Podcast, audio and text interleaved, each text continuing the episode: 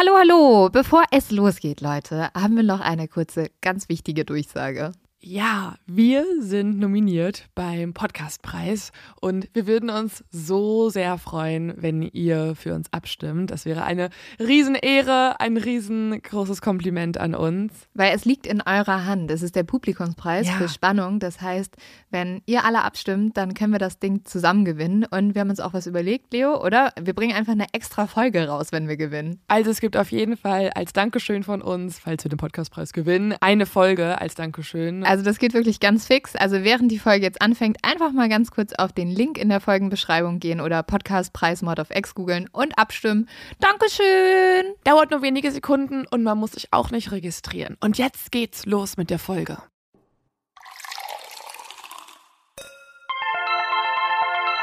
Mord auf X. Der internationale True Crime Podcast.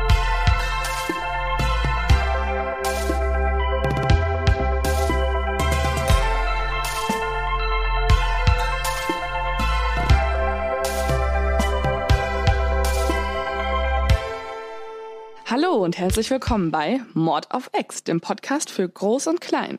Mehr für Groß, weniger für Klein, eigentlich definitiv gar nicht für Klein. Also falls ihr Kinder seid, bitte das nicht anhören. Wir trinken nämlich Alkohol und wir reden über Serienmörder. Also alle Kinder bitte ausschalten. Geil, was war das denn für ein Spruch? Ich muss sagen, ich wurde nicht darauf vorbereitet, dass Leo gleich so ein So ein, so ein cooles Intro bringt. So ein Nee, ich mega habe hab natürlich, ich hab natürlich unsere Kritiker mir zu Herzen genommen. Wir wurden nämlich ermahnt, dass wir Alkohol trinken und das nicht so gut ist, wenn Kinder hören, wie wir offiziell Drogen verherrlichen. Man muss dazu sagen, man muss dazu sagen, Kinder sollten sich auch eigentlich keinen True Crime Podcast anhören. Eigentlich nicht. Eigentlich nicht. Aber Leo hat das sehr getroffen, deswegen trinkt sie heute Tee. Genau. Mich eher weniger, deswegen trinke ich heute Whisky und Cola. Lynn hat sich gesteigert von Wein auf Whisky Cola und sie hat auch die Whiskyflasche direkt neben sich Ja. platziert und schenkt sich auch ordentlich nach die ganze Zeit Ich bin schon. ja auch heute dran mit Erzählen und ich weiß, wie krass der Fall sein wird, deswegen. Tum, tum, tum. Kleiner Teaser schon mal. Aber wir müssen trotzdem nochmal erwähnen, wir freuen uns natürlich. Wir haben uns mega Ihr könnt gefreut. Euch, wir haben uns mega gefreut, weil wir haben herausgefunden, uns hören Leute zu, Lynn. Ja, also ich glaube, ähm, also wir sind ja jetzt, ja, wir sind jetzt drei Wochen draußen und dann kam so, nach einer Woche haben uns ein paar Leute von euch auf Instagram geschrieben und wir sind wirklich ausgetickt. Wir waren so richtig so, Ich habe mich sogar über den ersten Hater gefreut. ja, so und sehr. man so, hey, da ist eine Nachricht von jemandem, den kennt man nicht und der findet wirklich gut, was wir machen. und er ist nicht verwandt oder verschwägert. Wie kann das sein? ja, also das war legendär für uns. Und wir müssen auch nochmal erwähnen, diesmal sind wir auch nicht erkältet. Ja. In dieser Folge gibt es keine heiserne Leonie, die irgendwelche Briefe vorliest mit Hustenanfällen inklusive. Oder Lynn, die Antibiotikum nimmt. Sorry, Leute, das war. Man muss vielleicht dazu sagen, mein Arzt hat gesagt, ich darf mit dem Antibiotikum ein Glas Wein trinken. Aber Ja. nein, wir wissen natürlich, Alkohol ist eine Droge, Drogen sind scheiße. Viele Grüße nach Berlin an dieser Stelle. Und wir trinken trotzdem weiter. Wir Sorry. trinken trotzdem weiter. Wir machen das mit unseren geilen Witzen weg. Äh, apropos Witzen, Oh Gott. muss man einmal sagen, äh, wir sprechen diese Woche über Sekten. Und als wir das Leos Mitbewohner erzählt haben, hat er einen wundervollen Witz gebracht, von dem wir euch jetzt nicht, äh, den wir euch nicht vorenthalten wollten. Leo, willst Weißt du mir die noch? Ehre Warte kurz, erweisen? ich muss kurz nachdenken, wie der war. Warum gehen Ameisen nicht in die Kirche? Weil sie Insekten sind. Oh mein Gott. Ja. An dieser Stelle viele Grüße an Chris, der lustigste Mensch auf dieser Welt. So, Aber ein nicht so lustiges Thema ist auf jeden Fall unser heutiger Fall. Denn ich habe Linda damit beauftragt, ich möchte unbedingt mehr über diese Sekte hören. Denn ich finde es unfassbar. Sie war nämlich bis zum traurigen Tag 9-11 der größte, das größte Massaker der USA. Und das erzählt euch denn jetzt warum. Ich finde es, also seitdem ich davon weiß, bin ich nur geschockt, wie sowas passieren kann in der Geschichte. Aber das sind wir bei fast jedem Fall, den wir euch hier erzählen. Deswegen ist es eigentlich unnötig, das nochmal zu erwähnen. aber bevor es so hart losgeht, ähm, starten wir wie immer erstmal in unsere Kategorie. Ach, ich vergaß. Ja, Leo vergisst immer. Ja, ich Ich habe kein vergaß. Skript. Ich habe kein Skript. Und zwar in Zu dumm zum Verbrechen. So, Leo, stoß mal bitte mit mir an, auch wenn es nur Tee ist. Im Dezember 2011 haben fünf Dudes eine sehr gute Idee gehabt. Und zwar ähm, sind sie in ein Haus in Florida eingebrochen und haben drei Urnen geklaut. Äh, die Asche war von einem Mann und zwei Hunden. Und später stellte sich heraus, dass die Diebe dachten, in diesen Urnen wäre eigentlich was anderes gewesen. Deswegen haben sie sie geklaut. Nämlich, sie dachten, das komische Puder wäre Kokain gewesen. Und das erklärte dann für sie auch, dass es halt nicht so gewirkt hat, wie sie wollten. Nachdem sie die Asche anscheinend sich durch die Nase gezogen haben. An dieser Stelle nochmal viele Grüße nach Berlin. So. Jetzt. Aber einfach nur kurz, Frage dazu. Mhm. Hast du den Fall eingehender recherchiert? Ich weiß es nicht. Nein. Passiert dann irgendwas mit einem, wenn man die Asche von einem toten Menschen kurz mal irgendwie geschnupft hat? Ich glaube, dass das jetzt nicht. Also ich glaube, dass da passiert wesentlich weniger mit einem, als wenn man Kokain schnupft. Wirklich? Ja. Ich glaube, dass das nicht so schlimm ist. Ich glaube, dass es einfach extrem eklig ist. Und wir wissen aber trotzdem nicht die Antwort. Also. Ja. also von was wir ein bisschen mehr wissen, ist tatsächlich der Fall, um den es heute geht. Wir haben ja eben schon gesagt, ähm, heute dreht sich alles um das Thema Sekten. Und zwar möchte ich heute von einer ganz bestimmten Sekte erzählen, nämlich der Sekte des Todes. Die wurde auch genannt Jonestown. Und zwar wanderten vor so 41 Jahren rund 1000 Menschen, also eine ganze Menge, nach Guana aus. Und jetzt muss ich mal kurz ein bisschen tun, als hätte ich in Erdkunde gut aufgepasst. Guana. Wir präsentieren uns heute wunderbar in unserem Podcast als ja. die extremen Experten dieser Welt. Hey, ich weiß, wo Guana ist. Guana ich ist nämlich an der Grenze zu Venezuela. Danke, mhm. Google. Und die Menschen, die nach Guana damals auswanderten, träumten von einer Utopie. Also die träumten von einer Welt, die für alle Menschen gleich sein sollte und die sozusagen das Paradies auf Erden darstellen sollte. Der Grund, warum diese tausend Menschen nach Guana wanderten, war ein Mann, nämlich Jim Jones oder auch Jimba, wie seine Mama ihn nannte. Dieser Mann hatte es geschafft, in nur wenigen Jahren einen Personenkult um sich aufzubauen. Eine Sekte, die sich damals Tempel des Volkes nannte. Und diese Utopie, die diese Tausenden an Menschen hatten, die damals nach Südamerika ausgewandert sind mit einem ganz, ganz großen Traum, ist leider in einem Albtraum am Ende geendet. Und im November 1978 haben sich damals tausend Menschen das Leben genommen. Leo hat ja eben schon erzählt, es war die größte Katastrophe vor 9-11. Sowas hatte Amerika noch nie gesehen. Und es war halt ein Massenselbstmord, den es in so einem Ausmaß noch nicht vorgegeben hat. Also die hatte. Fotos sind unfassbar schockierend. Mhm. Also man muss sich vorstellen, das ist, soll ja eigentlich das Paradies sein. Also es ist so eine Art Dschungellandschaft, würde ich fast sagen. Also man sieht diese Art von Zivilisation, also es sind eigentlich wirklich nur Hütten und überstreut mit toten Menschen, die auf dem Boden liegen und von oben fotografiert irgendwie aus, keine Ahnung, einem Hubschrauber oder so raus dieses Foto ist, also, also ja, das muss man sich angucken. Das ist einfach nur krass. Ja, also es war wirklich ein Dorf, in dem halt am Ende Tausende an Menschen einfach tot lagen.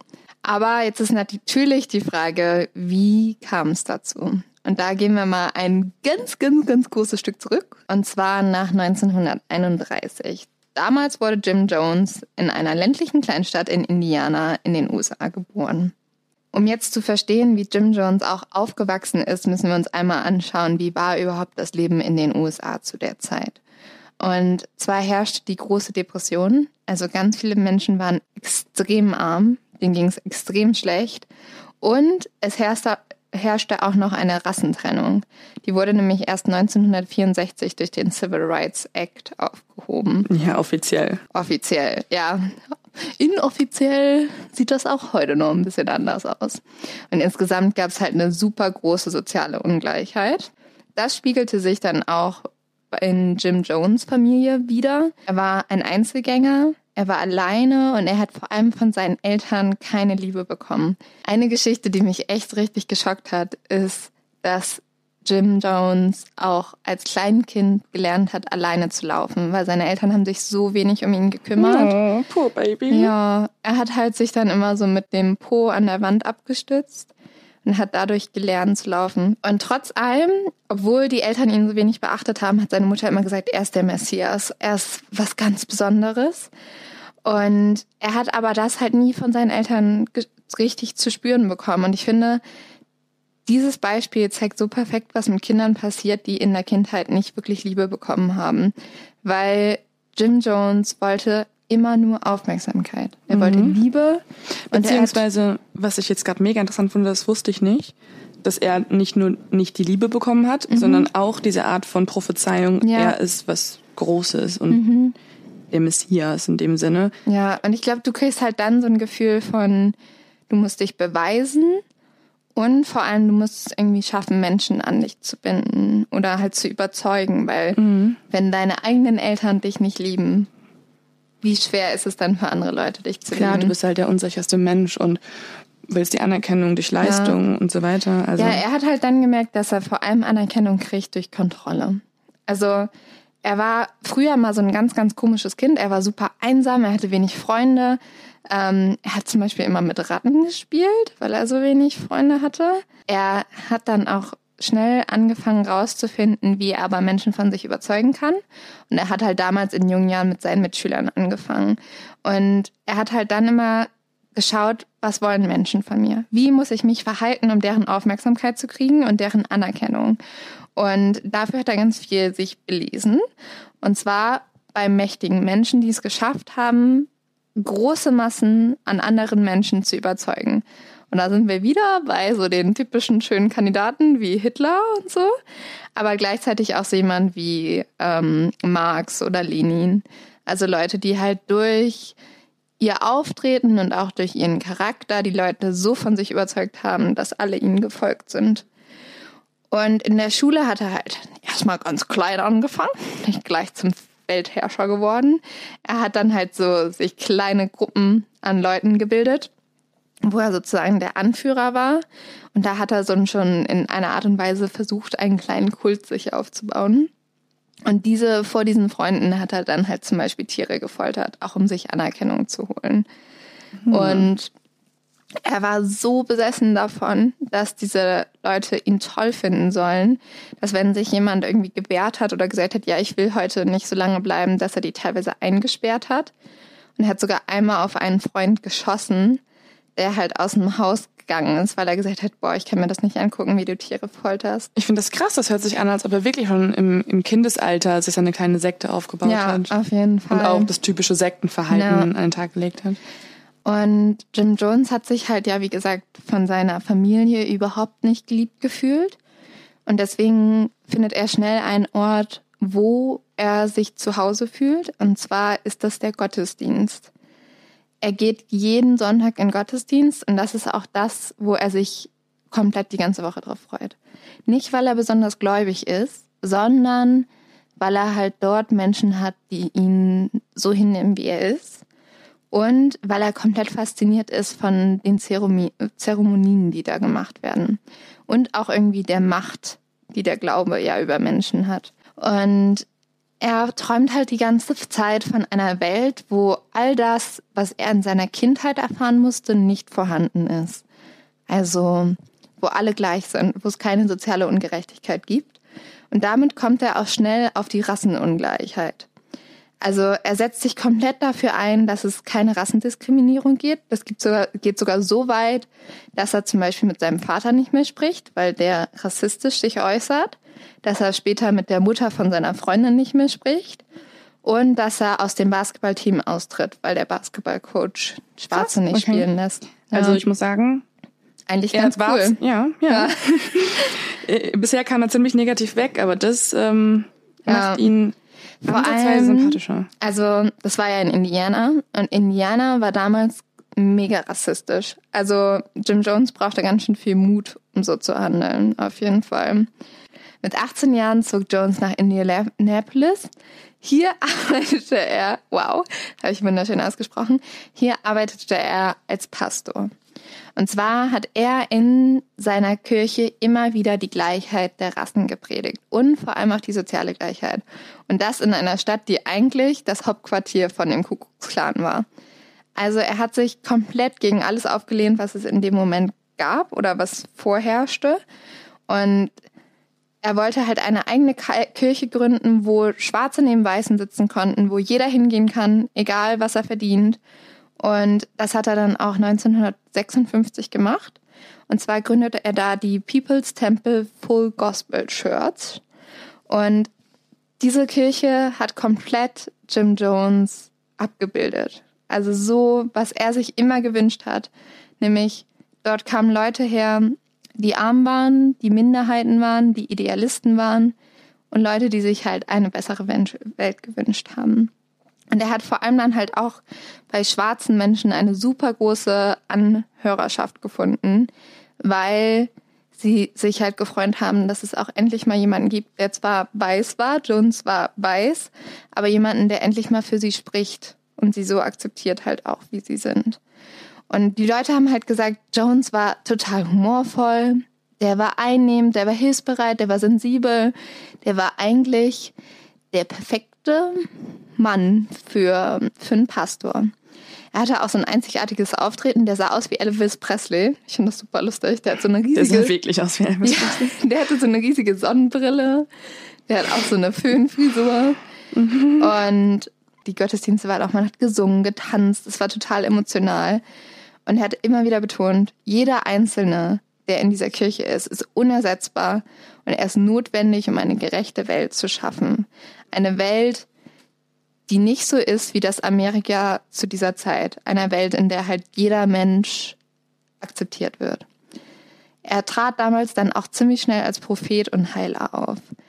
Das heißt, er hat halt behauptet, er könnte Kranke heilen, er könnte Leidende von ihrem Leid erlösen und er könnte Blinde wieder sehen lassen.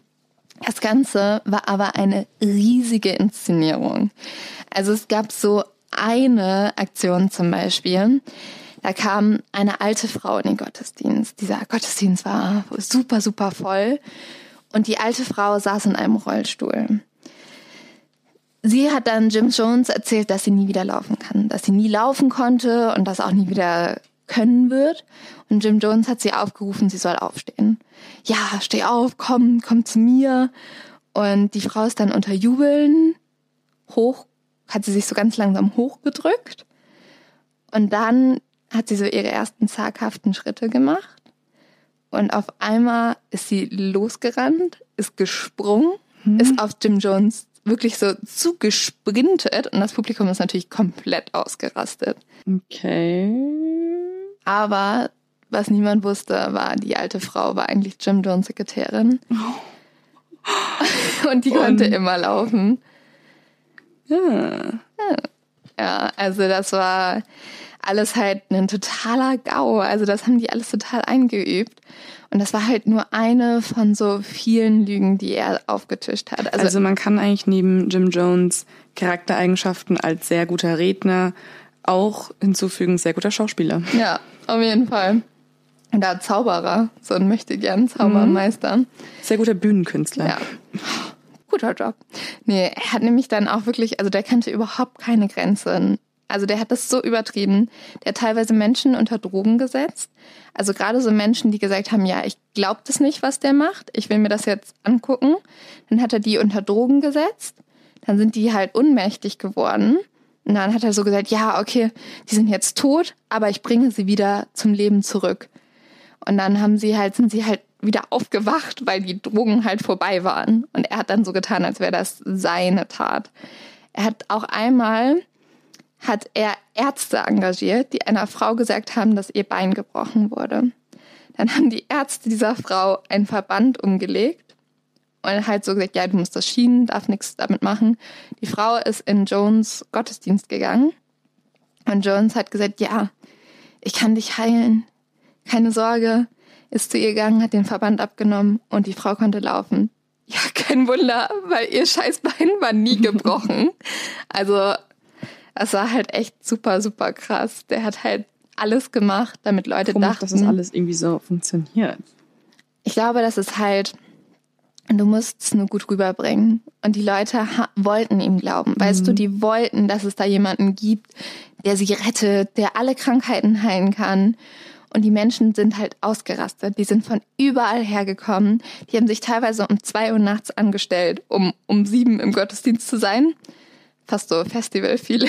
Fast so Apple New iPhone-Feeling. Ja, das nur für einen Gottesdienst. Und äh, die haben auch sind durch Fenster geklettert und so, um halt den Wundheiler zu sehen. Das war richtig. Also es erinnert mich aber auch trotzdem immer noch so ein bisschen an ehrlich gesagt Jesus. Ja, ja. Ähm, da kann man es halt auch nicht so richtig ähm, ja, garantieren, dass da die Leute über das Wasser laufen konnten. Beziehungsweise er. So, erstmal 1000 Follower, äh, 1000 Hörer wieder verloren. Die, nee, die existierten nicht. nee. Ein Kirchengänger verloren. Ja. Ich glaube, 1000 Follower hat noch nicht mehr, mehr die Kirche mittlerweile. Wow, ein bisschen Kirchenbashing. Morgen ruft der Papst bei uns an. Ähm, Jim Jones hat sich halt immer für die Schwachen eingesetzt. Er hat Suppenküchen gebauen lassen, er hat äh, Kleidung verteilt und Altersheime gebaut. Und wenn man ganz ehrlich ist, ging es ihm halt wenig um den kirchlichen Glauben. Ich habe ja vorher schon gesagt, dass er schon als Kind gelernt hat, was muss ich den Menschen geben, um das zu bekommen, was ich haben will. Und er hat schnell gemerkt, dass halt Glauben sowas Starkes ist, dass er halt die Kirche benutzen kann, um Menschen an sich zu binden. Er hat aber nie wirklich an Gott geglaubt. Und was er geglaubt hat, war der Kommunismus. Er hat halt eine komplett sozialistische Weltanschauung gehabt und wollte, dass alle Menschen gleich sind. Und diese Anschauung hat er so ein bisschen darin versteckt, dass er diese zum Beispiel diese Wunderheilung gemacht hat. Und dann mussten die Leute halt erst zwei Stunden seinen sozialistischen Weltanschauungen zuhören. Und dann hat er halt die Menschen geheilt. So hat er diese ein bisschen hat er den die Sachen untergeschoben, die er unbedingt gerne sagen wollte. Und selber hat er auch eine, so, sozusagen so eine Regenbogenfamilie gegründet. Er hat sieben Kinder adoptiert und hat halt Kinder genommen aller Hautfarben, aller Nationalitäten und wollte damit zeigen, dass es halt möglich ist, dass Menschen mit allen Hautfarben zusammenleben können. Ich finde halt jetzt, abgesehen von diesem ganzen Humbug, dass er da Leute verarscht und äh, halt diese Wunderheilung macht, die eigentlich gar keine Wunderheilung sind. Ja, du willst jetzt gerade sagen, dass er trotzdem, dass er eigentlich ganz gut war. Das klingt sonst. halt ganz gut, finde Aber ich, ich finde das immer super schwierig zu trennen, weil er hat ja die guten Taten dann gemacht, um noch mehr Anhänger zu finden. Also mhm. es war sozusagen Mittel zum Zweck irgendwie. So ein bisschen so à la Pablo Escobar, von wegen, er hat zu viel Geld, also verteilt er das Geld an die Armen, baut irgendwelche Fußballplätze. Im Endeffekt will er aber einfach nur seinen Machterhalt garantieren. Ja. Also es ist immer so, ich weiß, was du meinst, finde ich mhm. auch, aber ähm, ich glaube, dass man manchmal solchen Leuten dann fälschlicherweise gute Taten irgendwie anerkennt, sozusagen. Ja, ich fand halt so, dass so an sich der Traum, den er hatte, von einer gerechten Welt, wo es halt keine Unterschiede zwischen Frauen und Männern, Schwarz und Weiß gibt. Aber wer hat den nicht irgendwie, ja. oder? Also das so, wer wünscht sich so ein Mordor? Niemand. Ja. Hoffentlich. Ja, und tatsächlich muss man jetzt auch mal sagen, das war halt, wie du schon gesagt hast, das waren die positiven Sachen an ihm. Aber es gab leider viel, viel mehr negative Seiten. Der People's Temple kapselte sich nämlich von Zeit zu Zeit immer mehr von der Öffentlichkeit ab. Jim Jones wird extrem paranoid. Er muss der Vater sein, der Vater von allen. Und er verlangt von seinen Anhängern komplette Aufmerksamkeit. Er fängt dann an zu erzählen, dass er unter Gefahr steht. Er sagt, Irgendwelche Rassisten hätten sein Haus mit Steinen beworfen. Da sieht man dann aber später, dass das eigentlich gar nicht sein konnte, weil der Stein so geworfen wurde, halt von innen aus dem Haus, nämlich die Splitter waren alle vorm Fenster. Er macht seine Tricks so mega dumm, aber alle glauben ihm. Alle glauben ihm, alle glauben ihm, weil sie ihm glauben wollen. Und halt, dass er immer gesagt hat, ich bin unter Attacke, ich werde angegriffen, hat halt voll Loyalität zwischen den, also von den Leuten für ihn gebracht weil die haben dann immer noch mehr gedacht, okay, wir müssen unseren, unseren Anführer, unseren Priester müssen wir unbedingt schützen. Und es gibt da auch ein Phänomen, das da angewandt wurde, nämlich das nennt sich Othering. Und zwar bedeutet das, dass man sich extrem von anderen abgrenzt. Also, dass man in Schwarz und Weiß denkt. Also, man definiert sich als Gruppe dadurch, dass man sagt, die anderen. Die anderen machen das, die anderen sind böse. Und genauso hat Jim Jones das gemacht. Er hat immer gesagt, die anderen Menschen verstehen uns nicht. Die anderen Menschen wollen nicht, dass wir in dieser Welt sind. Und halt es häufen sich dann zu dem Zeitpunkt immer mehr Zeitungsartikel, die sagen, Jones betrügt die Menschen. Und aufgrund dessen verlässt er dann die Stadt und er sagt, ja, er verlässt die Stadt, weil es zu rassistisch ist. Wohin geht er? Er geht nach Kalifornien. Passt auch ein bisschen in die Zeit. Also, was für ein Ja. Jahr war es nochmal? Äh, wir sind jetzt bei 1965. Genau, Ja, das ist ja, so Hippie-Zeit genau, und so.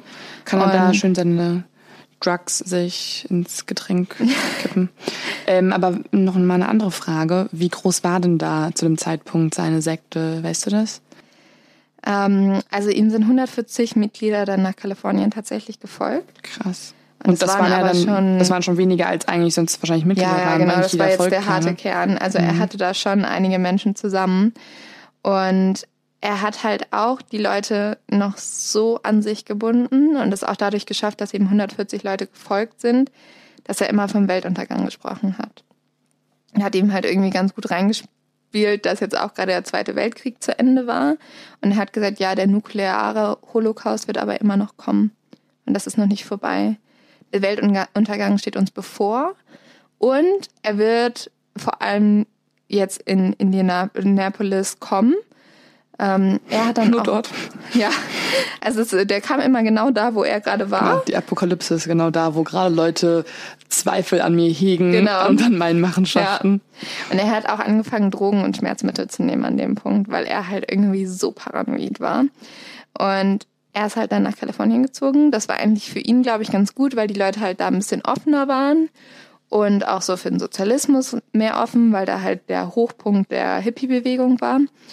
Und ähm, da hat sich dann sein Gottesdienst auch so ein bisschen verändert. Also er hat diese Wunderheilung hat er zum größten Teil eingestellt und es wurde so eine Mischung aus Gospel, Sozialismus und Hass auf die vorhandenen Strukturen. Er, also Jim Jones, ist dann komplett durchgedreht. Der dachte einfach, er wird Jesus. Ja, also der war ja vorher schon ein bisschen cray cray, aber dann war er wirklich absolut wahnsinnig. Er hat nämlich irgendwie gesagt, er wäre jeder guter Mensch, er wäre alle Menschen, die was Krasses geschafft hätten. Er ist Lenin, er ist Jesus, Gott. er ist Gott. Und er hat dann immer gesagt, ich bin hier auf Erden, um Großes für die Bedürftigen zu tun. Ich bin Alter. hier, um göttliche Taten zu Er brauchte so vollbringen. dringend einen Psychiatrieplatz, ne? Ja. Stattdessen hat er leider sehr viele Plätze in seiner Sekte geschaffen. Er hat dann auch in seinem Gottesdienst einmal Karl Marx zitiert und hat gesagt, dass äh, die Religion ein Opium zum Unterdrücken der Massen sei und eine Bibel gegen die Wand geschmissen. Damit hat er natürlich erstmal seine Anhänger komplett schockiert. Aber er wollte halt, dass sie endlich verstehen, dass sich seine Sekte nicht um das Christentum dreht, sondern halt komplett um ihn und um den Sozialismus. Jim Jones sollte halt der Prediger und Prophet sein, der anstelle des Allmächtigen tritt. Und jetzt, Leo, bist du bereit? Immer. Jetzt wird's richtig, richtig verrückt. Er hat nämlich angefangen, Gespräche zu verbieten. Er hat angefangen, Freundschaften zu verbieten. Und er hat ver angefangen, Sex zu verbieten. Also ich glaube, so spätestens an dem Punkt wäre ich raus. Leo nicht. Ändert nicht sich nicht so viel. Wow. Wie gesagt, Leute, Wollen wir diese privaten Sachen vielleicht auch schneiden? nein. Oh Gott, nein. Wie gesagt, wir suchen immer noch, vor allem Leo sucht immer noch. Hallo. Das kommt so raus, Lynn. Das kommt so raus. Okay, ich schneide das nicht raus. Gut, dass ich schneide. Doch, diese eine Stelle schon. Okay, also, meine Damen und Herren, kommen wir zurück zu True Crime. Also, Jones hat dann tatsächlich, wie gesagt, auch Sex verboten. Und er hat gesagt, das finde ich so verrückt, er hat gesagt, alle Männer sind homosexuell, außer er. Und nur deshalb dürfte er mit Männern schlafen und Hä? Frauen. Ja, er ist dann nämlich ähm, Seine Logik ist so mega ja, komisch. er, ma- er legt halt seine Logik so aus, wie es ihm passt. Also er ist mit einem Mann zusammen erwischt worden, die die Sex hatten. das war erstmal halt voll der Skandal. Und dann hat er halt daraus gemacht, ja, also ich bin halt der Einzige, der das kontrollieren kann. Und er hat dann halt auch immer gesagt, ja, niemand darf hier Sex haben, außer ich. Weil für mich als Anführer ist es wichtig. Ich muss, so bringe ich Menschen den Glauben näher. Und er hat auch gesagt, Den Glauben. den Glauben. Ne? Die Betonung liegt auf den Glauben den näher. Glauben. Und dann hat er gesagt, ihm macht das keinen Spaß, aber es ist eine Aufgabe, die er erledigen muss als Auserwählter. Dann muss ich es jetzt Ja, tun. es gibt sogar eine Geschichte, dass halt, also der war auch eigentlich verheiratet, ne? Das war ihm aber auch scheißegal an dem Punkt. Wir haben ja, glaube ich, mitbekommen, dass er auf Regeln generell nicht so viel achtet. Ja. Also ich glaube, er hat halt seine eigenen Regeln geschaffen, ne? Oder so. Ja. Aber auf die ja dann auch irgendwie nicht, weil er immer was Neues dazu erfindet. Ja. Irgendwie. Und die Menschen haben ihn halt aber trotz allem super verehrt. Und es gibt auch eine Story, dass einfach an einem Tag wollten 20 Frauen mit ihm schlafen und haben sich so richtig drum gekloppt und dann ist er Ich frage angekommen. mich, wie viel das Ganze damit zu tun hat, dass er so eine Föhnfrisur hat wie Elvis Presley. Ja, ich glaube halt damit, der wurde halt in der Kirche gefeiert wie so ein Popstar. Und er sollte ja wirklich so dieser Wunderheiler sein. Aber jedenfalls haben diese 20 Frauen sich dann darum geprügelt, mit ihm Sex haben zu können. Er ist dann angekommen und hat gesagt so, chillt mal alle. Ich, glaub- nehme euch alle. Ja, genau Wartet, das. Reihe anstellen. Genau. Ja, er hat Wirklich? Dann, ja, Oha. er hat nur 20 Frauen an einem Tag geschlafen. Aber auch ein großes Vorhaben. Ich war auch so gutes Stehvermögen mit.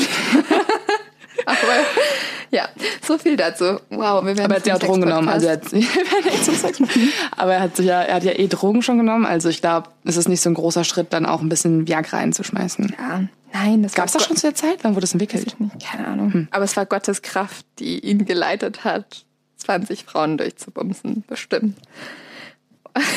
also, ähm, er hat mal abgesehen von seinen sexuellen Präferenzen und Vorhaben, hat er auch noch verlangt, dass alle Mitglieder seiner Sekte alles Eigentum abgeben. Das ging so weit sogar, dass sie das Sorgerecht ihrer Kinder an ihre Kinder abgeben mussten.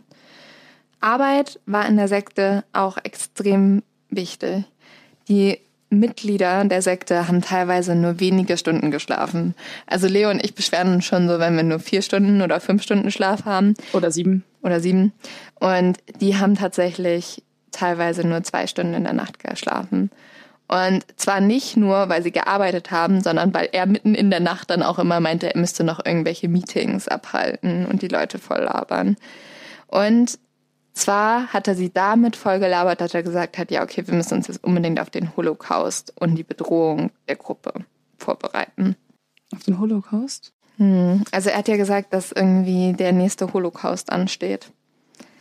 Hm. Und zwar der nächste Holocaust an einer Minderheit und das waren halt sie in dem Sinne. Ihre Gruppe. Ja. Okay.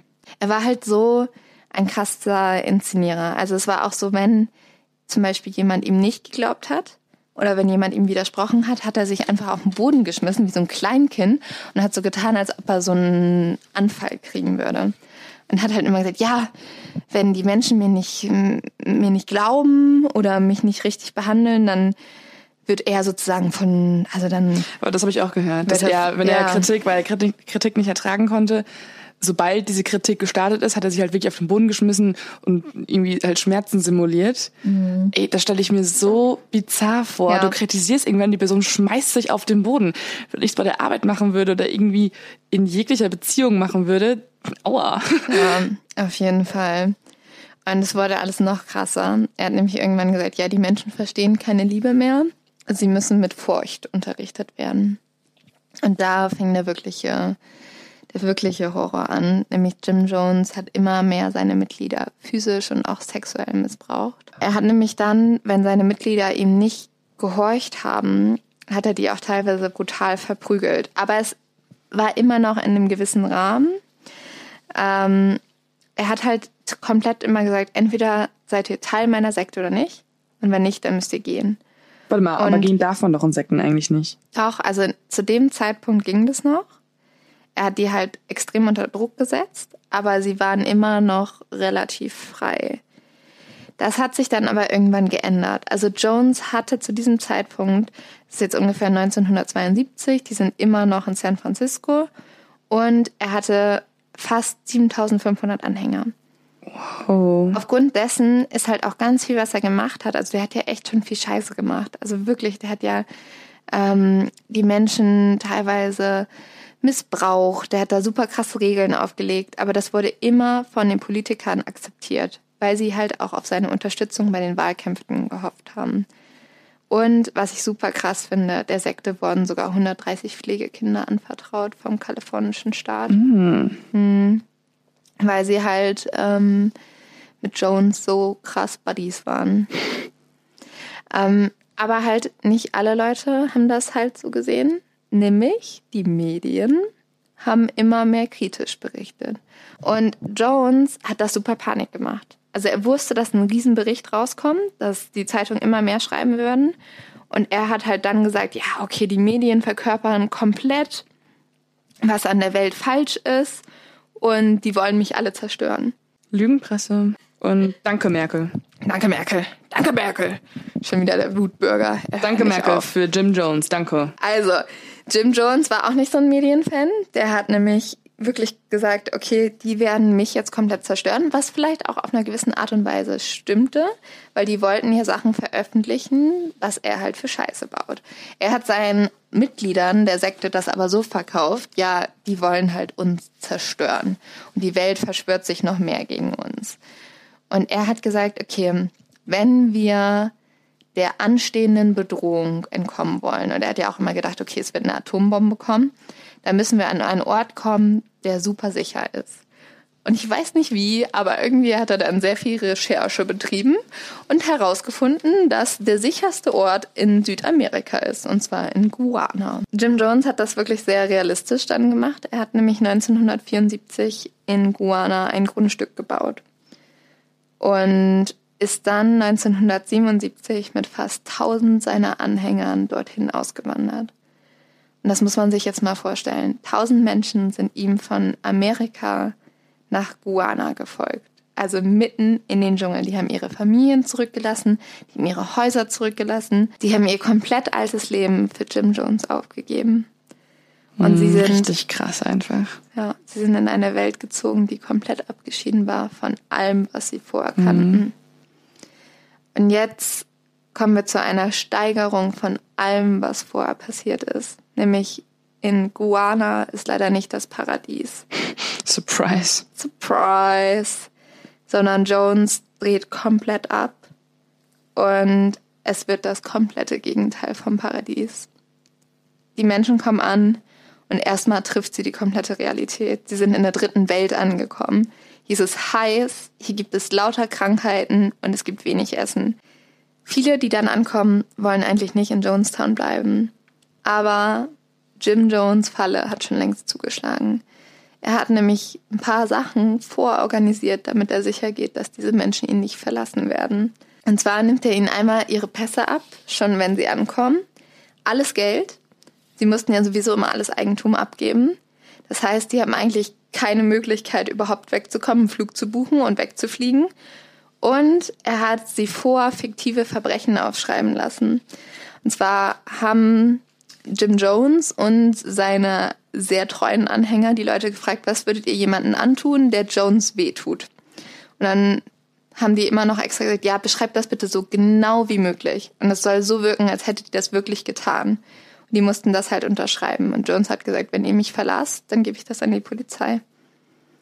Und dann mhm. sage ich, dass ihr das wirklich gemacht habt. Und Jones. Ja, Jones hat sie halt damit extrem unter Druck gesetzt. Dazu kam natürlich, dass sie auch mitten im Urwald waren, dass sie da ganz, ganz, ganz schlecht weg konnten. Mhm. Sie und hatten ja auch keine Elektrizität und, und ja, ähm, irgendwie Fernsehgeräte ja. oder Radios. Ich weiß nur, dass die ähm, also jegliche Art von Unterhaltung oder mhm. Audio sozusagen war über diese Lautsprecher, die überall installiert waren. Ja. Das heißt, sie hatten eigentlich nur diesen, sie hatten eigentlich nur Jim Jones in Persönlichkeit, also in Live vor sich oder halt über die Lautsprecher in ihrem Dorf. Ja, das Ganze war halt auf einmal wirklich wie so ein, ja, halt wie so ein richtiges Militärlager. Mhm. Also da waren überall Menschen mit Waffen, die geguckt haben, ob niemand abhaut. Krass. Und Jim Jones hat auch gesagt, wenn jemand die Sekte verlässt, dann ist er ein Verräter und Verrätern droht der Tod. Mhm. Eines Abends war dann aber alles anders. Die Menschen durften normalerweise auch keinen Alkohol trinken. Jim Jones hat ihnen aber an dem Abend jeden ein Gläschen Wein gegeben. Die waren schon so, was ist denn hier los? Wird hier etwa eine Folge Mord of X aufgezeichnet? Ja, was, was geht ab? Äh, sie haben viel gescherzt, getanzt und sie haben alle ihr Glas Wein ausgetrunken. Und dann ist Jones auf die Bühne gegangen. Er hat den Leuten gesagt, alle Getränke waren mit Gift gemischt und sie werden heute Nacht alle sterben. Die Menschen sind komplett ausgerastet. Sie haben angefangen zu husten, Panik geschoben. Eine Frau ist dann zu den Türen gerannt, wollte abhauen, wollte zum Arzt. Und Jones hat sie aber nicht gehen lassen. Menschen mit Waffen haben sie wieder in den Saal gedrängt. Und so nach einer halben Stunde, wo alle Leute gehustet haben, sich voneinander verabschiedet haben, tritt Jones auf die Bühne und sagt, Leute, Scherz. What? Hm. Äh, er meinte, das war alles nicht ernst, sie hätten wirklich nur Wein getrunken, aber er wollte testen, wie loyal sie zu ihm waren. Und er wollte schauen, ob sie bereit wären für den revolutionären Selbstmord. Das war die erste Testprobe, die Jim Jones seinen Anhängern gestellt hat. Und jetzt muss ich einmal ganz kurz den Begriff revolutionären Selbstmord erklären. Und zwar ist der eigentlich von den Black Panthers. Und der bedeutet, dass der einzige Weg aus der Unterdrückung ist, dass man sich umbringt und dass man damit, wenn man das als Masse tut, ein großes Zeichen setzt. Und Jim Jones hat halt in dieser Nacht das erste Mal seine Mitglieder daran geführt und gesagt, dass es eigentlich das ist, was er von ihnen erwartet. Und er hat gesagt, dass sie werden einen revolutionären Selbstmord begehen, wenn die Welt untergeht, wenn alles zusammenbricht und wenn Menschen kommen werden, um sie zu töten. Weil er hat immer gesagt, ja, wir sind jetzt zwar in unserem sicheren Paradies, aber hier werden wir nicht Ewigkeiten sein. Irgendwann werden die Menschen uns holen, die bösen, bösen Amerikaner werden kommen und uns alle töten. Was natürlich komplett nicht stimmte. Also hier sehen wir auch noch einen Mechanismus, mit dem Jones halt seine Mitglieder an sich binden konnte, war, er hat in dieser Sekte, die sie dann in diesem Dschungel hatten, hat er sämtliche Informationen verboten. Er war der Einzige, der Informationen weitergegeben hat. Und die waren natürlich komplett falsch. Und die ganzen Verwandten aus Amerika haben immer noch Briefe geschrieben. Teilweise standen in diesen Briefen irgendwie drin, der eine Brief war von einem Bruder, der an Krebs erkrankt war und starb und nochmal einmal seine Schwester sehen wollte. Jones hat diese Briefe alle nicht weitergeleitet. Mein Gott. Und die Verwandten in Amerika haben halt auch Geld geschickt. Kann um, ich deinen Whisky Cola bitte? Ja, jetzt der Zeitpunkt gekommen. Haben halt auch Geld geschickt, um ja, um halt ihre, ihre Verwandten zurück nach Amerika zu holen. Und Jones hat das Geld halt weggenommen und die Briefe verbrannt. Und das hat natürlich den Menschen in der Sekte noch mehr das Gefühl gegeben, dass sie alleine sind. Mhm. Und dass halt zu Hause niemand mehr an sie denkt. Also dieser Abend, wo die Menschen halt das erste Mal den Wein getrunken haben und Jones sagte, dass es Gift wäre, war leider nur eine von vielen Proben im Endeffekt. Von da an war es halt fast Psychoterror. Also fast jede Woche hat Jones die halt mitten also mitten in der Nacht aus dem Schlaf geweckt. Die sind halt mit Waffen abgeholt worden. Also bewaffnete Wächter haben die abgeholt, haben die alle zusammengetrieben. Und dann war es immer das Gleiche. Also sie haben immer das Gift gereicht bekommen. Sie haben immer gesagt, und es war äh, immer Joke, ja. alles eine Verarsche. Sorry, cool, friends. dann würde ich glaube ich beim sechsten Mal den Wein einfach richtig genießen. Ja, und das ist nämlich genau das Ding, was passiert ist. Also Jones hat das halt so oft gemacht, dass die Leute irgendwann mega abgefuckt waren und so waren so, ja, okay. Saufen for free. Ja, also am Anfang haben die sich noch voll beschwert und irgendwann waren sie halt, haben sie das einfach runtergekippt. ja, weil sie sich halt gedacht haben, ja, eh nicht.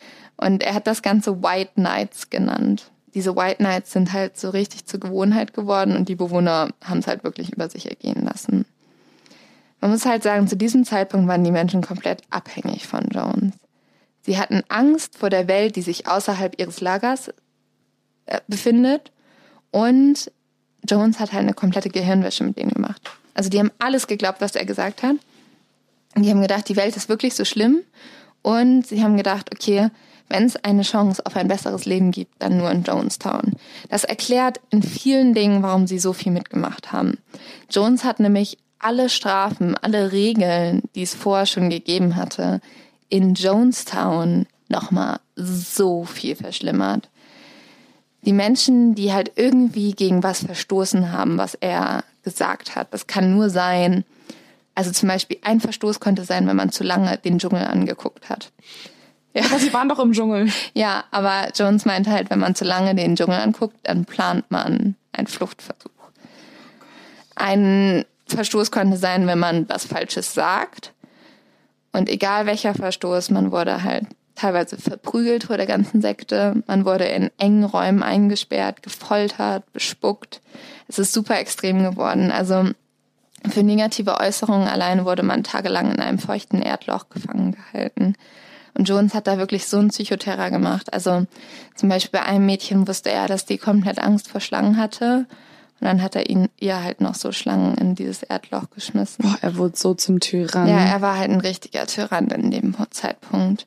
Und also er hat sogar Kinder bestraft. Also ein Dreijähriger musste mal die ganze Nacht den Boden putzen, weil er gegen Regeln verstoßen hat. Ein Dreijähriger. Es ist halt egal was. Man, man vergisst, sich sorry, man vergisst ja auch irgendwie die ganze Zeit, dass da auch Kinder mit hingekommen ja, sind in den Vor Dschungel. allem unter anderem 130 Pflegekinder, die Jim Jones vom Staat Kalifornien anvertraut wurden. Es ist so verrückt. Also die Menschen sind ja wirklich mit ihren ganzen Familien hingezogen und sie sind halt in die Hölle geflogen. Und halt viele Bewohner hielten das nicht mehr aus, die wollten halt fliehen. Also ist ja auch selbstverständlich. Aber das war halt fast unmöglich. Also. Aber er hat ja auch zu dem Zeitpunkt, weil du meintest vorhin ja auch, dass ähm, verschiedene Sicherheitsmänner oder mm. Dienstlehrfrauen ja rumstanden und Leute halt irgendwie erschießen wollten, mhm. wenn man fliehen würde. Ja. Also hat er dann doch schon mal noch so eine Art Helfertruppe sich ja, irgendwann also er aufgebaut. hatte einmal so einen engen Stamm an Leuten, die halt so sein innerer Kreis sozusagen waren. Und dann hat er sich sogar auch noch so Wächter und so gekauft. Weil er hatte ja das ganze Eigentum von den Menschen. Also er hatte ganz schön viel Schotter. Ja, hat ja ganz schön viel Geld zugeschickt ja. bekommen. Und drei Menschen schaffen es aber zu fliehen. Und die wenden sich in Amerika an die Medien. Wie haben die es geschafft? Also zum Beispiel einer ist halt durch den Urwald gerannt und hat dann die zuständigen Behörden in Guana angesprochen und die haben dann Jim Jones angesprochen und darauf hat Jim Jones so reagiert, dass er gesagt hat so, hä, hier kann doch jeder gehen, wenn er gehen will. Klar händigen wir den Pass aus, halt weil er Schlimmeres verhindern wollte. Und so ist aber zum Beispiel dieser Mann geflohen und hat es dann nach Amerika geschafft. Und diese Leute haben halt dann den Medien und den Politikern erzählt in Amerika, was da eigentlich abgeht. Und vor allem ein Kongressabgeordneter kümmert sich darum, nämlich Leo äh, Ryan. Ja, von dem habe ich jetzt auch ja. ein bisschen was gehört. Wir befinden uns jetzt ungefähr im Jahr 1987. In diesem Jahr hat Leo Ryan beschlossen, er schaut sich das selbst an. Er ist da mit mehreren Journalisten nach Guana geflogen am 17. November 1987 und wollte sich selbst den People's Temple anschauen. Jones hat das vorher in einem Telegraph, also hat er da Bescheid bekommen und für ihn war es eine komplette Verschwörung der Politiker gegen ihn. Er hat gesagt, okay, jetzt, jetzt ist es soweit so. Und er wollte es aber irgendwie noch schaffen, dass sie vielleicht, also dass vielleicht irgendwie dieser Politiker und die Journalisten kommen und die nichts mitkriegen. Dementsprechend hat er seine Sekte sehr, sehr lange auf diesen Termin vorbereitet. Niemand sollte sich irgendwie negativ äußern. Leute, die so Probleme machen könnten, haben die weggesperrt. Und ähm, den Leuten wurde halt komplett eingeimpft, okay, mhm. ihr müsst jetzt cool tun. Ich kenne ähm, Videoaufnahmen, mhm. die, glaube ich, dann von eben jenen Journalisten aufgezeichnet wurden, ja. die da waren, wo die Menschen, also wo sie gefilmt werden, dann gefragt werden, und geht's dir hier gut? Und alle dann so, ja, super. Ja. Ein paar Leute zeigen noch so Daumen hoch in die Kamera, die Kinder lachen und ich fand, die, die Antworten waren sehr eintönig. Es war mhm. nie, niemand ist irgendwie so ein Freudenschreier ausgebrochen. Aber alle haben schon bestätigt, dass es ihnen gut ginge. Ja, und das ist tatsächlich auch der Fall. Nämlich Leon Ryan bekommt in Jonestown wieder eine komplette Inszenierung vorgespielt. Also das, was Jones immer so gut konnte, macht er einmal mehr. Mhm. Er inszeniert eine Wirklichkeit, die eigentlich gar nicht stimmt. Es wird getanzt, Musik wird gespielt und die Mitglieder geben den Journalisten begeisterte Interviews. Und es scheint halt so, als ob diese Utopie, von der Jones immer geredet hätte, wirklich in Jonestown existiert. Man muss jetzt sagen, die Journalisten und Leo Ryans waren schon so ein bisschen misstrauisch, weil die ja die ganzen Horrorberichte gehört haben. Und einer der Reporter stand halt am Rand und hat einfach den Menschen beim Tanzen zugeschaut, als auf einmal ein Mann sich neben ihn gestellt hat und ihn einen Zettel in den Ärmel Oh Gott, das hat. ist wie aus einem Film. Mhm. Und ich habe ein Interview mit diesem Mann gesehen, der halt diesen Zettel in den Ärmel gesteckt hat und er hat gesagt, es war, er hatte so Angst. Er hatte so, so, so Angst, dass es irgendjemand mitkriegt. Und es hat zum Glück niemand mitgekriegt. Und der Reporter geht zur Seite und öffnet den Zettel und da steht drauf, bitte helfen Sie uns aus Jonestown herauszukommen. Oh Gott, gruselig. Hilfe. Und dann haben die Reporter, die Journalisten haben sich zusammengesetzt und haben gesagt, okay, was machen wir jetzt? Die haben sich mit Leon Ryan zusammengesetzt und waren komplett sprachlos. Die haben gesagt, okay, wir haben zwar Gerüchte gehört, das Kamerateam hatte auch schon im Dorf Gerüchte gehört, aber hier sind anscheinend Menschen, die wollen hier weg und die wissen nicht wie. Und sie wissen vor allen Dingen auch nicht, welche das sind und welche noch so indoktriniert sind Ja. und es gar nicht halt wirklich begriffen haben, dass sie weg müssen. Und dann haben sie gesagt, okay, wir machen jetzt, wir sind ja, Leon Ryan hat gesagt, ich bin ein amerikanischer Politiker. Ich habe hier sowieso allen Schutz eigentlich. Ich rede morgen mit Jones darüber. Ich spreche es an. Und er hat dann Jones konfrontiert. Die Stimmung ist sofort komplett eisig geworden. Also alle Inszenierung ist zusammengebrochen. Und die Reporter haben gesagt, sie haben sofort gemerkt, okay, jetzt stimmt hier was nicht mehr. Und es kam zu einem Angriff auf Leon Ryan. Es war dann wirklich so, dass ein Mann mit einem Messer auf Leon Ryan losgegangen ist. Es haben noch Aber nicht Menschen, Jim Jones, sondern einer seiner, seiner einer seiner Anhänger. Oha. Und Männer aus der Sekte haben dann diesen Angreifer zurückgehalten und haben halt gesagt, ja, sorry, das war jetzt irgendwie ein Verrückter hier. Äh, die Sorry dafür. Ja, die Journalisten sind dann aber sehr schnell zu Leon Ryan gegangen und haben gesagt, wir müssen hier abhauen. Irgendwas stimmt nicht. Und vor allem haben die halt auch dabei Jones beobachtet und Jones hat halt keine Regung gezeigt. Und die haben halt dann alle Menschen zusammengetrommelt, die sie zusammentrommeln konnten, die fliehen wollten. Und das waren etwa 20 Leute, die haben sie auf einen großen, auf einen so einen großen Pickup-Truck mit draufgenommen. Und die Menschen haben geheult und haben gesagt, das sind nicht alle, es wollen noch mehr fliehen, aber die trauen sich gerade nichts zu sagen. Und die Reporter und Leon Ryan haben gesagt, okay, das ist aber alles, was wir gerade machen können. Wir müssen hier weg. Irgendwas stimmt nicht. Und die sind dann mit den Autos, wollten sich auf den Weg Oh Gott. Aber nicht Jim Jones, sondern einer seiner, seiner Oha. zugeholt, um halt die ganzen Menschen schnell da rauszukriegen. Und in letzter Sekunde springt noch ein Mann auf das Auto auf. Nein. Und dieser Mann war eigentlich immer ein treuer Angehöriger von Jones. Und dieser Pickup-Truck mit den Reportern, mit Leon Ryan und den Menschen, die flüchten wollen, fliegt zu diesen Flugzeugen. Und die Menschen versuchen den Journalisten zu sagen, hier stimmt was nicht. Dieser Mann sollte hier nicht sein. Der will nicht fliehen, der will nicht fliehen. Und Leon Ryan und die Journalisten sagen natürlich, ja, können wir jetzt nichts tun. Wir, das ist ein Mann, wir nehmen jetzt einfach die Flugzeuge und fliegen weg. Sie kommen zu dem Ort, wo die Flugzeuge stehen. Und ein Teil der Gruppe geht ins Flugzeug mit dem Mann und will losfliegen. In dem Moment zückt der Mann eine Pistole und fängt an, auf die Leute zu schießen. Gleichzeitig kommt aus dem Urwald ein anderes Auto mit bewaffneten Kriegern von Jones und die eröffnen das Feuer auf alle Leute, die sich zu den Flugzeugen bewegen.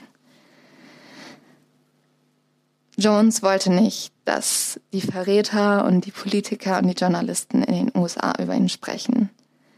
Und als das Flugzeug eigentlich abheben wollte, werden fast alle Menschen erschossen. Und die Krieger sind dann auch nochmal von Jim Jones rumgegangen und Leon haben, Ryan ist doch tot, ne? ja, Ja. Leon Ryan ist auch tot. Also sogar der Politiker, vor dem haben sie keinen Halt genommen. Und ich habe ein Interview gesehen von einer der Journalisten, die überlebt hat. Die hat sich totgestellt und ist dann in den Urwald super verletzt gekrochen. Drei Menschen haben überlebt dieses Massaker. Und die sind halt in den Urwald geflüchtet und hatten aber alle Schusswunden irgendwie an den Beinen und irgendwie den Händen und alles Mögliche. Und man muss sich das vorstellen. Also die sind als Journalisten, als Politiker dahin geflogen und dann sind die einfach so in letzter Sekunde ermordet worden. Also es war ja wirklich, die Flugzeuge waren schon bereit zum Abheben. Und das finde ich so grauenvoll, weil man auch so überlegt, dass die halt wirklich, die Menschen wollten fliehen, das war so der letzte Ausweg und er wurde ihnen halt in der letzten Sekunde genommen. Man muss halt sagen, Jim Jones hat ja immer diese White Nights gemacht. Und um wirklich so eine krasse Tat wie diesen Massensuizid zu begehen, braucht es ein Ausgangsverbrechen. Das hatte er jetzt. Er hat diesen Anlass genommen, dass er diese ganzen Journalisten und den Politiker umgebracht hat. Das hat er als Anlass dafür genommen, dass er gesagt hat, es gibt jetzt kein Zurück mehr. Er hat seine ganzen Menschen, seine ganze Sekte wieder zusammengetrommelt und hat gesagt, es ist soweit. Die Apokalypse kommt jetzt wirklich. Wir haben einen Politiker umgebracht und Soldaten werden kommen. Sie werden uns dafür strafen. Sie werden unsere Kinder entführen und sie werden unsere Alten ermorden. Und es wird alles ganz, ganz grauenvoll sein. Und das einzige Weg, wie wir dem entgehen können, ist der Massenmord. Er hat damals gesagt, wenn wir nicht in Frieden leben können, dann lasst uns wenigstens in Frieden sterben. Man muss aber dazu sagen, er hat ja wirklich jetzt monatelang seine Leute darauf vorbereitet. Also die haben das schon so oft geprobt, die haben schon so oft darüber geredet, dass halt dieser Tag kommen wird. Trotz allem gab es halt immer noch Menschen, die gesagt haben, wir wollen das nicht machen. Eine Frau ist auf die Bühne gegangen und hat gesagt, können wir nicht wenigstens die Babys verschonen? Also sie hatten ja super, super viele Kleinkinder. Und Jim Jones hat aber alles abgeschüttelt. Er hat gesagt, nee, wir müssen gemeinsam sterben und die Massen haben ihm zugestimmt. Sie waren halt bereit, alles für ihn aufzugeben. Sie haben wochenlang in Isolation verbracht. Sie haben unter extremen Umständen gelebt. Sie wissen nicht, wie die Welt aussieht, aussieht außerhalb von Jonestown. Sie wissen nichts von ihren Familien. Sie haben kein Leben mehr außerhalb von Jonestown. Und jetzt soll das zusammenbrechen. Und ich finde, das erklärt so ein bisschen, wie es zu diesem Event kommen sollte. Weil tatsächlich. Die komplette Verzweiflung einfach. Ja. Und es gab halt keine Wahrheit mehr in diesem Ort. Also die Wahrheit existierte nicht mehr. Es existierte nur die Wahrheit, die wirklich Jim Jones geschaffen hat. Und deswegen haben die Menschen so blind gehorcht. Die Kinder sollten damals zuerst sterben. Und weil Kinder jetzt nicht unbedingt das freiwillig trinken, haben die halt so eine Spritze in den Mund bekommen. Und in dieser Spritze war eine Mixtur aus Limonade gemischt mit Valium und Zinyankali. Und auch die Babys haben das in den Mund gespritzt bekommen und sind dann als erstes gestorben. Und Menschen wollten auch fliehen. Die sind dann von bewaffneten Aufpassern aufgehalten worden, sind erschossen worden. Und Jim Jones hat halt immer wieder gesagt, ja, ihr müsst mit Würde sterben. So ein dummer Satz, muss ich mal ganz kurz sagen.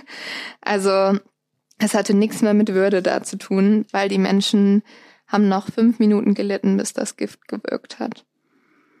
Letztendlich haben fast alle Menschen die Mixtur genommen oder wurden gezwungen, es zu nehmen. Man hat am Ende gesagt, einige Quellen haben berichtet, dass fast ein Drittel der Menschen das nicht freiwillig genommen hat und die gezwungen worden ist zu nehmen. Die ganzen Kinder wurden gezwungen, es zu nehmen.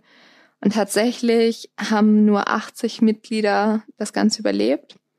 Ein, zwei haben es geschafft, in den Dschungel zu fliehen.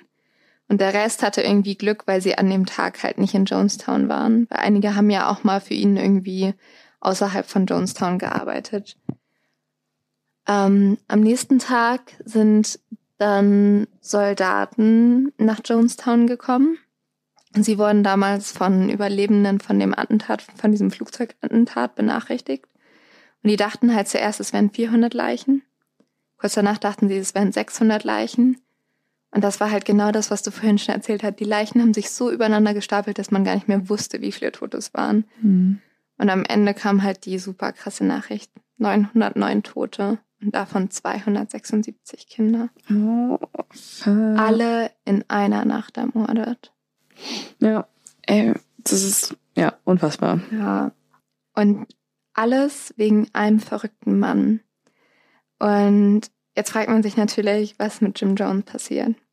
Jim Jones wurde mit einem Kopfschuss gefunden und ganz viele Quellen sagen, er hat sich halt selbst umgebracht, um mit den Massen zu sterben. Man ist sich da aber so ein bisschen unsicher, ob er nicht doch vielleicht überleben wollte. Er hat nämlich immer auch vor davon gesprochen, was wäre, wenn ich der Einzige wäre, der diesen Massensuizid überleben würde und dann den Menschen davon erzählen würde, was ich so krass finde, weil es sagt einfach, er wäre bereit, tausenden Menschen sterben zu lassen, nur um dann der Einzige zu sein, der daraus hervorgeht. Und er hatte auch zwei Männer beauftragt, mit Geld auf ihn zu warten. Und ein Flugzeug, es gab ja diese zwei Flugzeuge, mit denen die fliehen sollten, wurde nicht zerstört, wo man auch so ein bisschen gedacht hat, vielleicht wollte er damit fliehen. Ähm, aber man kann doch sehr hoffen, wenn das Jones Plan war, dass irgendjemand das in letzter Sekunde noch mitbekommen hat und gesagt hat, okay, wenn du uns schon alle in den Tod führst, dann nehmen wir dich mit und ihn dann erschossen hat. Also was ich halt so traurig an dieser Geschichte finde, ist, die Menschen sind halt nach Jonestown gegangen, weil sie sich eine bessere Welt gewünscht haben. Und dann sind sie Opfer von so einem größten, wahnsinnigen Verrückten geworden. Mhm. Ja, es ist ein äh, ganz schöner Downer, der Fall. Sorry. nee, es ist einfach nur total, ja, sehr verstörend. Ich muss auch sagen, ich finde ihn super krass. Äh, wie ihr merkt, haben wir uns vielleicht heute auch ein bisschen schwer getan, Witze zu machen. Als ob das so eine, so eine Pflicht wäre. Ja, aber ich, ich finde halt irgendwie, ich finde Sekten mega faszinierend, weil ich mich immer so frage, wie kommt es dazu, dass Menschen sowas tun? Also wir haben vorher abgesprochen, dass ich mal nachgucken wollte, was genau. Also ab wann gilt überhaupt eine Gruppe als Sekte? Beziehungsweise was zeichnet sie aus? Man könnte ja auch sagen, beispielsweise, dass die AfD eine große verblendete Sekte ist oder die Kirche eine sehr große, schon sehr etablierte Sekte ist. Ganz nüchtern betrachtet muss man aber festhalten, dass eigentlich ist es erstmal nur eine Gruppe aus entweder religiösen, philosophischen oder politischen Menschen, die die gleiche Überzeugung haben und sich von einer bestehenden Weltreligion abgespalten haben. Also erstmal kann man auch sagen, der Begriff Sekte ist wertneutral. Und eigentlich hat, hat nur die Geschichte mit Beispielen wie dem, was du gerade erzählt hast. Boah, ich finde die Sekte, also Sekte ist an sich so ein hart negativ geprägt. Genau, es hat einfach einen super negativen ja. Beigeschmack. Man denkt halt so an Charles Manson. Genau, weil eben diese ganzen Beispiele bestehen, hat das Ganze einen sehr negativen Charakter bekommen. Wenn man aber nochmal das, sich ganz, das Ganze sich genauer angucken möchte, dann muss man auf drei Hauptmerkmale achten. Erstens, und das haben wir hier ganz extrem gesehen, wird die Gruppe von einem charismatischen Führer geleitet. Dieser ist genauso wie Jim Johnson sehr autoritär, bestimmt und in fast allen Fällen hält er sich für eine Art Gott oder für etwas Gottähnliches und will sich auch dementsprechend verehren lassen. Kleiner Fun Fact, Kanye West hat jetzt auch, äh, predigt auch in einer Kirche und hat jetzt gerade gesagt, dass er von Gott ausgewählt wurde. Hey, Kanye West ist aber eh so. Kanye West ist auch so. Das, dieses Phänomen an Mensch ist unfassbar auch. Ja, auch Da könnte man, also da können wir jetzt keine True Crime Folge leider drüber machen, nee, weil. Kleiner gossip Auch äh, Kanye West verkörpert den ersten, die erste Eigenschaft einer Art von Sekte. Die zweite Eigenschaft oder das zweite Hauptmerkmal ist, dass wie auch wieder in diesem Fall ein, eine Art Indoktrinationsprogramm besteht. Und dieses hat als ganz essentiellen Punkt die Gedankenkontrolle, also den, das Brainwashing. Und darauf gehe ich sofort ein, weil das nochmal super interessant ist, in welche Merkmale sich das unterteilt. Das dritte, das dritte Hauptmerkmal ist die Ausbeutung auf sexueller und finanzieller Ebene. Und auch das konnten auch wir auch. Genau das. Genau. Ja. Also wir haben wirklich, glaube ich, heute uns das Paradebeispiel schlechthin mhm. rausgesucht, weil nicht nur sexuell wurden die Leute ausgebeutet in der Gyms, in dem The, Tem The People's Temple, auch finanziell, wie wir gesehen haben. Nochmal zum zweiten Punkt. Also, weil ich den, den finde ich immer noch so schockierend, weil ich. Was war nochmal der zweite Punkt? Der zweite Punkt war die Gedankenkontrolle. Okay. Wie bekommt man es hin, dass dir so viele Menschen in allem, was du sagst und tust, einfach so glauben. Beziehungsweise diese Werte auch irgendwann selber schon verkörpern. Und selber auch danach handeln, wie seine Komplizen zum Beispiel ja noch auf das Flugzeug mit draufgesprungen sind. Und da ähm, habe ich nach dem Psychiater Robert Lifton acht Methoden zusammengetragen. Ich nenne jetzt nicht alle, weil viele davon hatten wir jetzt auch schon in dem Fall. Aber was ich sehr interessant finde, ist auf jeden Fall die Milieukontrolle. Also wenn du diese Art von Brainwashing wirklich bis zur Perfektion durchführen möchtest, dann brauchst du eigentlich eine Art von kontrollierten Raum dafür. Und in diesem Raum, den du dir schaffst als sozusagen der Führer der Gruppe, möchtest du nicht nur die Beziehung zur Außenwelt kontrollieren, sondern auch innerhalb der Gruppe. Deswegen hat ja zum Beispiel auch dann Jim Jones früher schon Freunde in die, äh, irgendwie in die Scheune gesperrt und da versucht, die ersten Sektenexperimente durchzuführen und später dann halt natürlich auch in Jonestown die ganze Gruppe isoliert. Also Milieukontrolle ist ein essentieller Punkt.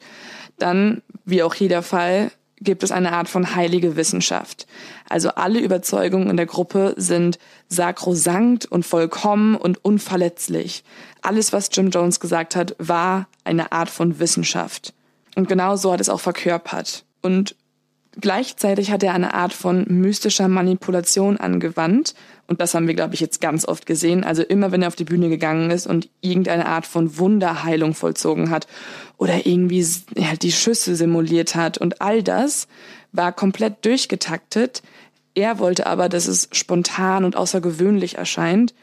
Im Endeffekt war es alles große Inszenierung. Aber genau eben diese Manipulation ist wichtig, um Menschen davon zu überzeugen.